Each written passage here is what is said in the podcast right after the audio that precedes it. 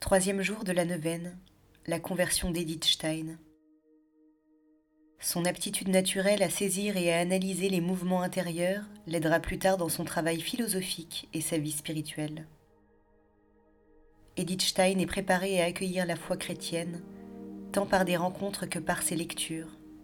À Göttingen d'abord, où elle fait connaissance avec Max Scheller et Adolf Reinach, deux de ses professeurs qui demeureront pour elle un soutien à la fois intellectuel et spirituel. Sa rencontre avec Anne Reinach, juste après la mort de l'époux de celle-ci au front en 1917, sera également fondamentale. Elle perçoit alors clairement la force qui émane de la croix du Christ, qui permet à son amie de vivre le deuil de son mari tant aimé. Prière d'Edith Stein, cette méditation du 16 novembre 1937 témoigne de la profonde affinité de sœur Thérèse Bénédicte avec le mystère de la croix. Devenu homme par amour des hommes, il fit don de la plénitude de sa vie humaine aux âmes qu'il s'est choisies.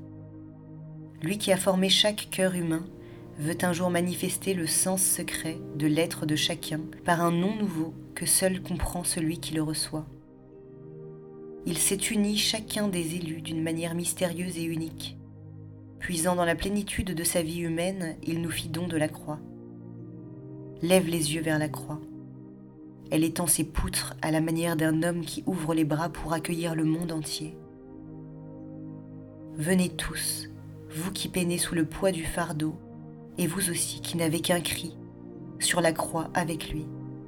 Elle est l'image du Dieu qui crucifié devint livide, elle s'élève de la terre jusqu'au ciel comme celui qui est monté au ciel et voudrait nous y emporter tous ensemble avec lui. Enlace seulement la croix, et tu le possèdes, lui, le chemin, la vérité, la vie. Si tu portes ta croix, c'est elle qui te portera, elle te sera béatitude, malgré la nuit.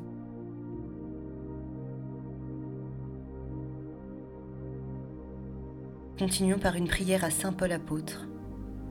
Apôtre de Jésus-Christ, Dieu t'a appelé alors que tu étais encore un persécuteur. Infatigable missionnaire, tu as parcouru villes et pays pour annoncer à tous la bonne nouvelle. Puissent nos vies être disposées à une conversion profonde du cœur et de l'esprit. Apprends-nous la persévérance et la joie simple qui vient de la certitude d'être aimé et sauvé par le Seigneur. Donne-nous de ne jamais perdre de vue celui auprès duquel nos cœurs aspirent. Saint Paul, toi qui fus dans les larmes et dans les drames un guide et un pasteur, aide-nous à cheminer chaque jour avec une foi et une espérance inébranlables, conduits par Jésus le Christ notre Seigneur. Amen.